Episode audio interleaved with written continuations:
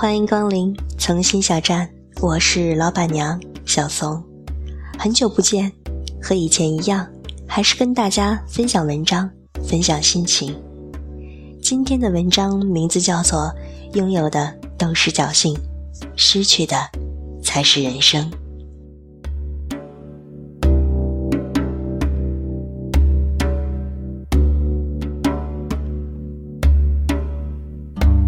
再看你一遍，从南到北。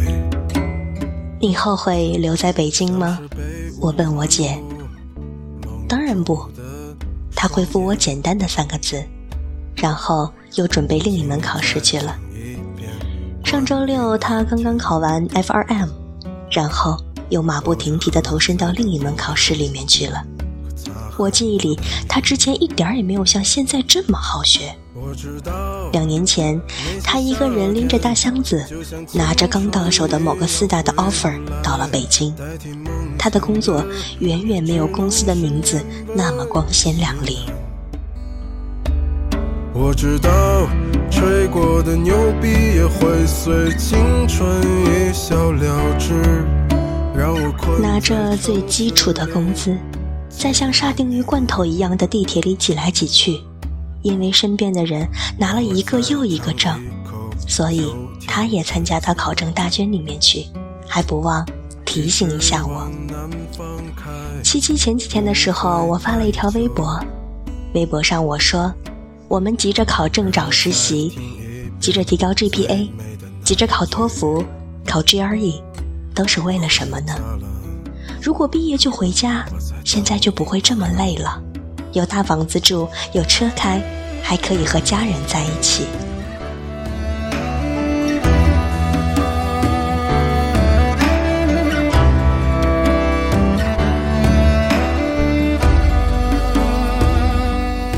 人有时候往前走到一定程度的时候，就被处境架起来了。往前走，觉得前路漫漫；往后退，又觉得心有不甘。连带着对未来的美好期待和向往，半推半就的跟着别人往前走。《杀鹌鹑的少女》里面有这样一段话：当你老了，回顾一生，就会发觉，什么时候出国读书，什么时候决定做第一份职业，何时选定了对象而谈恋爱，什么时候结婚，其实都是命运的巨变。只是当时站在三岔路口，眼看风起云涌，你做出选择的那一日，在日记上相当沉闷和平凡。当时还以为是生命当中最普通的一天。写完第一段，我给我姐发过去，她笑说：“没发觉自己原来这么辛苦。”我知道这个世界每天都有太多。我们看向另一个人的人生的时候，总是隔了一层薄薄的膜。眼睛所见到的万象，在当事人自己的眼里，又是完全另一个样子。每一个凭借自身的判断做下的决定，其实在决定的那一刻，就隐隐昭示了所得和失去。决定之间是没有好坏之分的。如果你能对那些拥有的和失去的都坦然接受的话，这样。是最好的。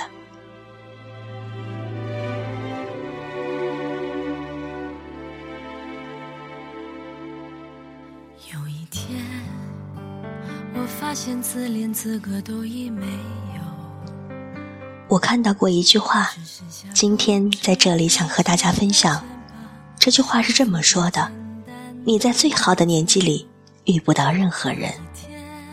我曾经和 D 先生讨论过这样一个问题：为什么有的人可以做到对某个人好到无微不至，而下一刻就能转过身去牵另一个人的手？得体应对在这种时刻变成一件艰难无比的事情。你可以说一切安好，但是在心里大声说不。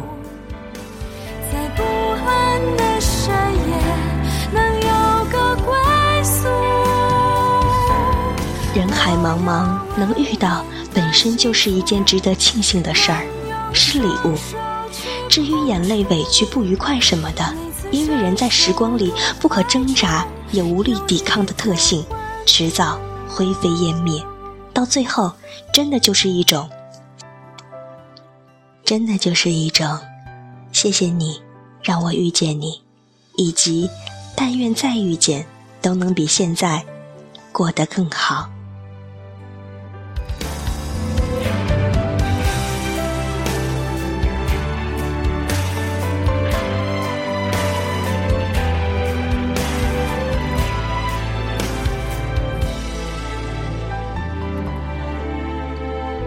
我是真的相信，曾经有一个人跟我讲的一句话，他说：“你拥抱的，并不总是拥抱你。”而我想说的是，谁也不可惜。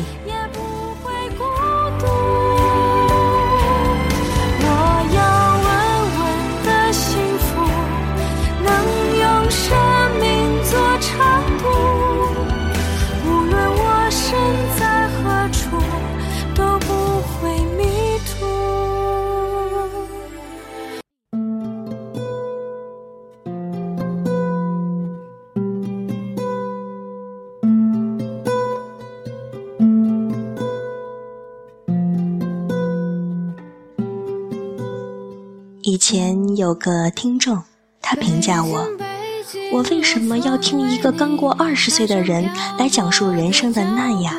好像把世事看得很透的样子。古往今来，伤春悲秋往往伴随着未赋新词强说愁。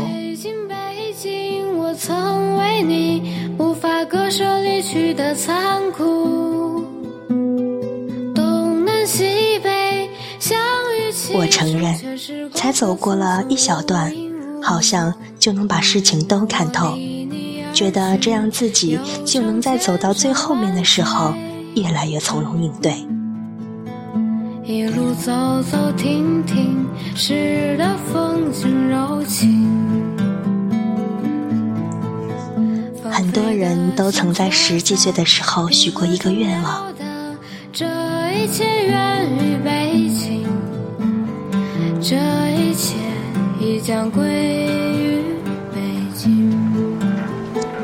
这个愿望是希望在很久之后，不要变成自己最不喜欢的那一类人，被时间磨没了棱角，和心里不认同的人假装寒暄，把真实的感情都谨慎的藏匿起来，小心翼翼的在拥挤的人潮里，尽量走一条平顺的路。他们把这样的状态称之为圆滑，这好像是一个很明显的贬义词。我倒不这么认为，我总是觉得人逐渐学会的不过是互相体谅，体谅他人的初衷与逢场作戏，体谅自己的妥协与委屈。有人在寻找，有人在逃离悲欢离合。人们总是对失去过的东西。记忆深刻，但遗憾这件事情从来没有摧毁过我，当然也没有成就我。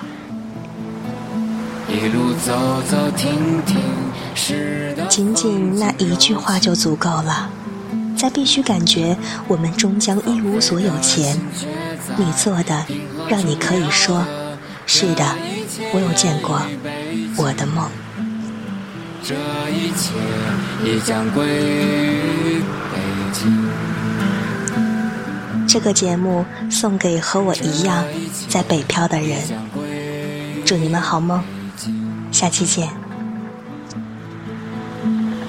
这一切已将归于北京。